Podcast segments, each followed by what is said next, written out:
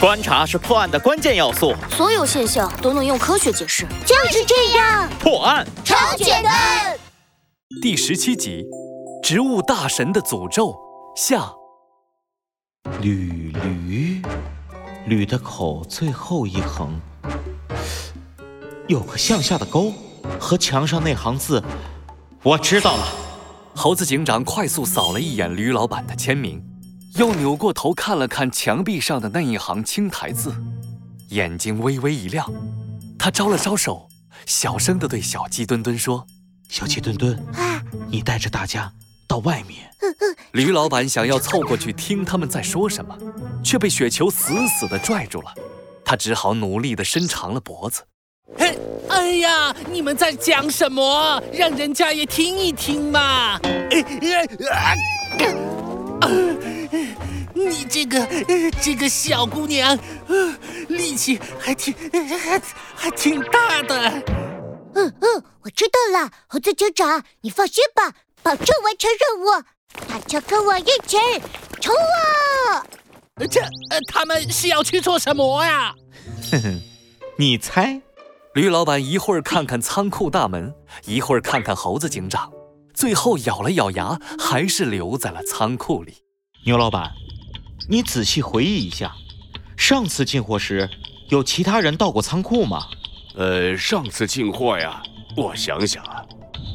哦，对了。那天吕老板呢跟我说前面有人找我，他帮我看会儿仓库。哦，大家都是邻里邻居的，互相帮忙，互相帮忙嘛。真的是互相帮忙吗？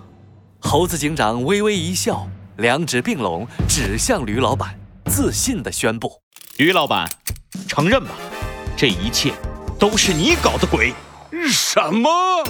牛老板眼睛瞪得比铜铃还大，他的视线来回的在猴子警长和驴老板之间徘徊。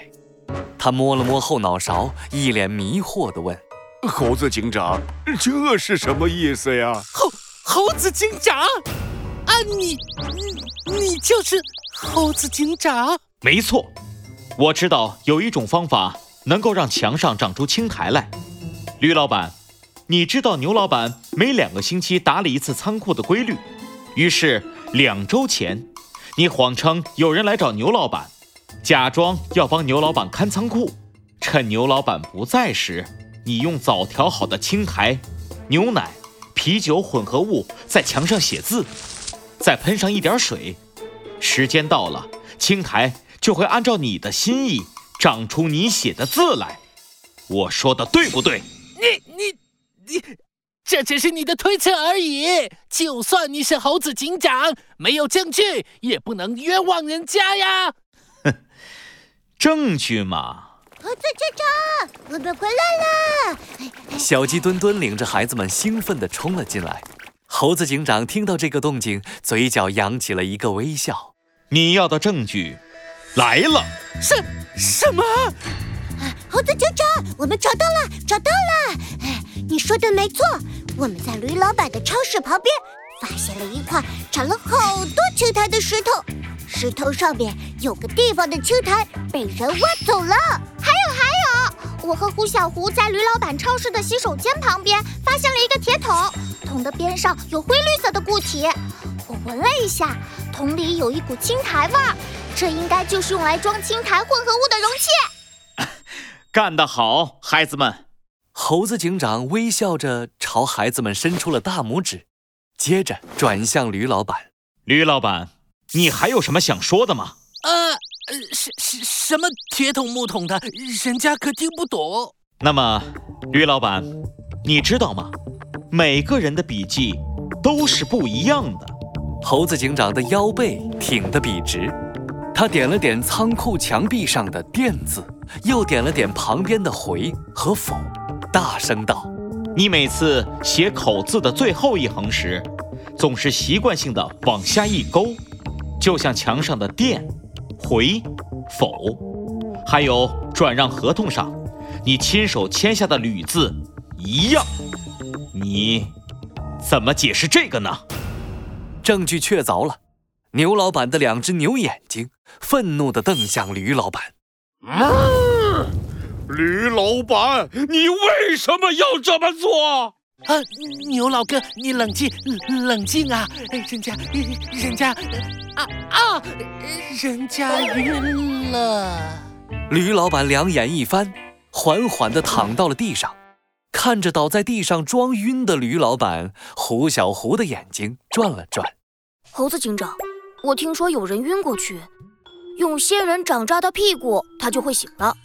正好外面有两颗仙人掌，要不要我去拿过？啊，人家又醒了。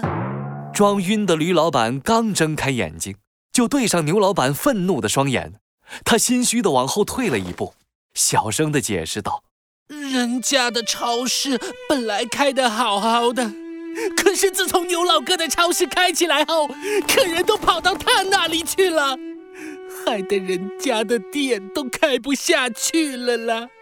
人家听说营地里的商户都是受植物大神保护的，就就添油加醋编了个植物大神的诅咒的故事，然后趁牛老板不注意，用青苔在他的仓库里写字。吕老板。你的超市没有生意，是因为经营不当。就算你赶跑了牛老板，后面可能还会有马老板、罗老板。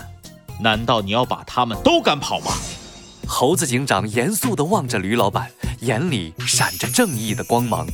你利用不正当的手段，企图骗取他人财物，已经涉嫌违法了。跟我到警察局走一趟吧。警局，人家。